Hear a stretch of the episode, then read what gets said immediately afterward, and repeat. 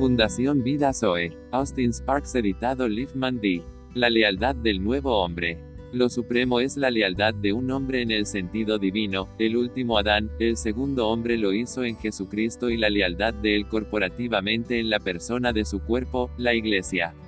Eso está en el fondo, y revisando al hombre en Génesis 1, que intrínseca fue en todo el curso de la actividad divina. Podemos decir que fue lo supremo en el pensamiento divino, y la lealtad de este segundo hombre, en primer lugar Cristo mismo y luego la iglesia que es su cuerpo, el hombre nuevo, Efesios 2.15.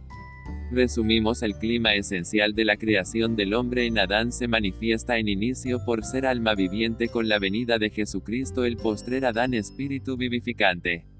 A través de la fe y la justicia. La vida a través de la lealtad, espero que hayas luchado esa batalla. Sabes tan bien como yo que cuanto antes lo resolvamos, mejor. Inmediatamente entra la duda, entra la muerte.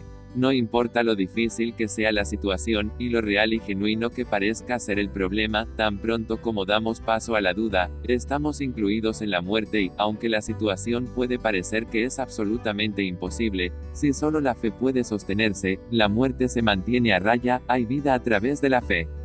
Veamos al primer Adán en este asunto. Todo el asunto giró sobre la fe. Fue a través de la incredulidad a Dios que la muerte llegó a través del primer Adán. La fe, la lealtad a Dios. La lealtad que es de buena fe a creerle a Dios siempre.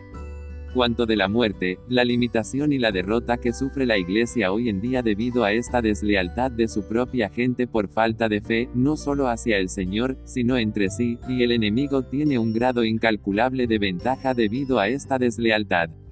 Puede parecer que se está reduciendo a un nivel más bajo, pero creo que tenemos que aprender mucho más de esta lección de lealtad mutua, apoyándonos unos a otros, siendo fieles el uno al otro, a pesar de que puede haber dudas y razones para las preguntas, sin embargo, ser leales, encontrar un motivo de lealtad. La lealtad es una gran cosa. Adán falló en la lealtad a Dios. Escuchó al maligno, aceptó la insinuación acerca de Dios, tomó la inferencia profana que hizo el diablo, él permitió que entrara y lo consintió en lugar de permanecer fiel a Dios, siendo leal a Dios, diciendo, bueno, no entiendo, no puedo explicarlo, pero creo en Dios.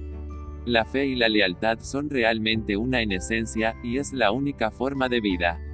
Vemos en Lucas 4, el Señor Jesús peleó esa batalla. Note la absoluta lealtad de Cristo al Padre. Sí, había mucho para que el enemigo jugara. Estaba hambriento y débil por su largo ayuno, sin embargo, no iba a ser desleal con el Padre por sugerencia del enemigo. Sí, estaba sufriendo, pero en esa forma de actuar por lealtad a su padre en el pináculo del templo podría haber sido un camino rápido hacia la fama y la popularidad, pero decidió creerle a Dios. Todo se basa en el ser, el tener, y el poder, pero a expensas de la lealtad al Padre, y él no tenía nada de eso. Está escrito, dijo no tentarás al Señor. Tu Dios, no voy a ceder a ser, la capacidad de tener identidad y gloria, a mis necesidades, el tener. A mi capacidad, el poder de mi voluntad para hacer o conseguir algo. Es decir, mi alma como la capacidad de mi voluntad de decisión. Él ya decidió, negó su voluntad y su poder, la entregó al Padre, es tuya todo el tiempo mi Dios a través de ser lleno de tu Espíritu Santo.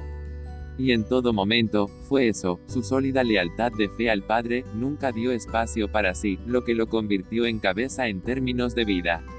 Es una gran lección y una muy difícil.